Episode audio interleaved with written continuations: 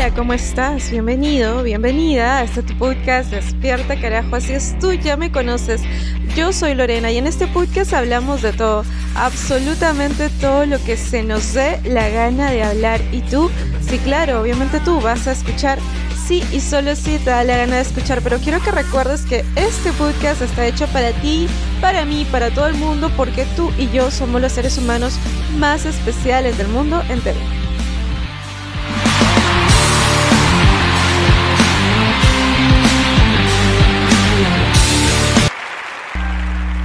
Día quiero dar inicio a este episodio con esta hermosa melodía de piano que espero no me salte el copyright, pero sin embargo me daré el gusto y el lujo de poder usarla. Hoy día vamos a hablar de algo que puede ser muy interesante, que de hecho es interesante para ti, para mí, para todo el mundo, y es el tipo de personas de las que tenemos que rodearnos, porque tú sabes que hay personas que no suman ni restan en nuestra vida y hay personas, esas personas que que realmente nos impulsan a crecer, que nos impulsan a ser mejores. Y obviamente, desde ya te digo que la motivación no puede ser extrínseca, es decir, no puede venir de afuera, tiene que también venir de dentro. Sin embargo, es bueno tener una depuración clara y es bueno ser conscientes del tipo de personas de las que nos rodeamos en nuestra vida.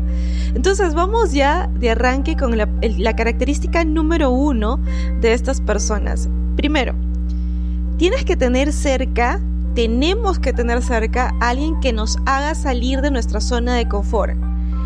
Esta persona es una persona que tiene que empujarte más allá de tu cascaroncito. Es esa persona que tiene que decirnos, oye, ya, tú estás muy feliz acá, muy segura acá, muy... Oh, estás como en tu madriguera súper feliz, eres un ratón feliz en tu madriguera, pero ¿y qué tal si sales a explorar fuera de la madriguera y resulta que hay un campo eh, lleno de cosas que no siempre van a ser wow, o sea no siempre te van a llenar de, felicidad o también vas a tener que experimentar cosas nuevas que no siempre van a ser pues unas sensaciones positivas, sin embargo, esta persona te empuja, te motiva, te incita a explorar el mundo más allá de alguien que te haga salir de tu zona de confort, ¿ok?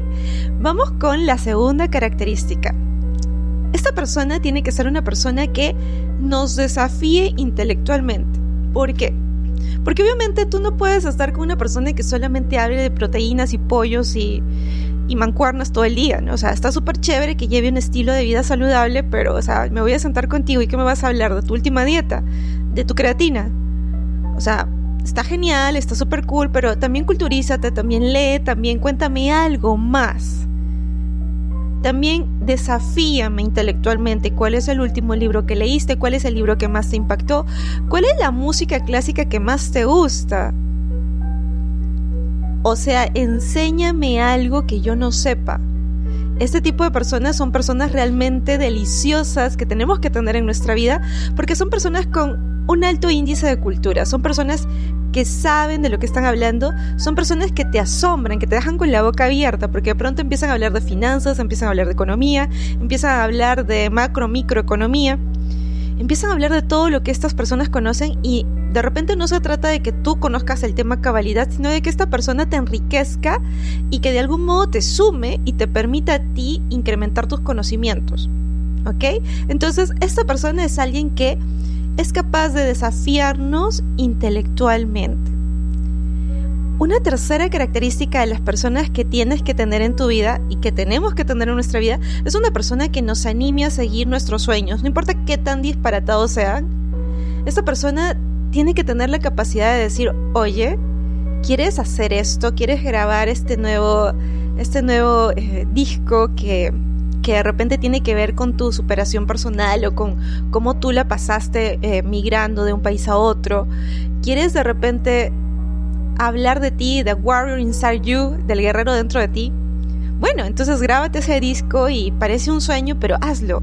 Esa persona tiene que empujarnos y tiene que motivarnos a seguir aquello que realmente es parte de nuestra esencia, porque como yo ya te mencionaba en otros episodios, Obviamente todos tenemos una esencia personal, todos tenemos un algo que nos viene del corazón y que nos resulta muy muy fácil hacer.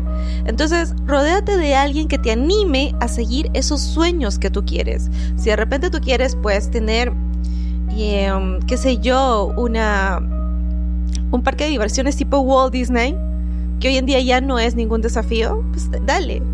Tú ya sabes que Walt Disney antes de tener ese parque de diversiones, él tuvo que pasar por peripecias, o sea, él pidió préstamos a los bancos para que le ayuden a solventar la construcción de, este parque de diversiones tan conocido. Y sin embargo muchos bancos lo, lo rechazaron, pero eso no significó que Walt Disney se diera por vencido. Entonces, ve con alguien que te anime a seguir tus sueños. Obviamente. Pero, obviamente, vamos con el punto número cuatro, y es que esta persona tiene que hacer críticas constructivas. Es decir, ya vamos, yo te animo a seguir tus sueños, pero de repente estás volando mucho, ¿no? O sea, de repente estás muy, muy en las nubes y muy, muy desadaptado y muy, muy esto. Entonces yo te voy a decir, oye, ¿sabes qué?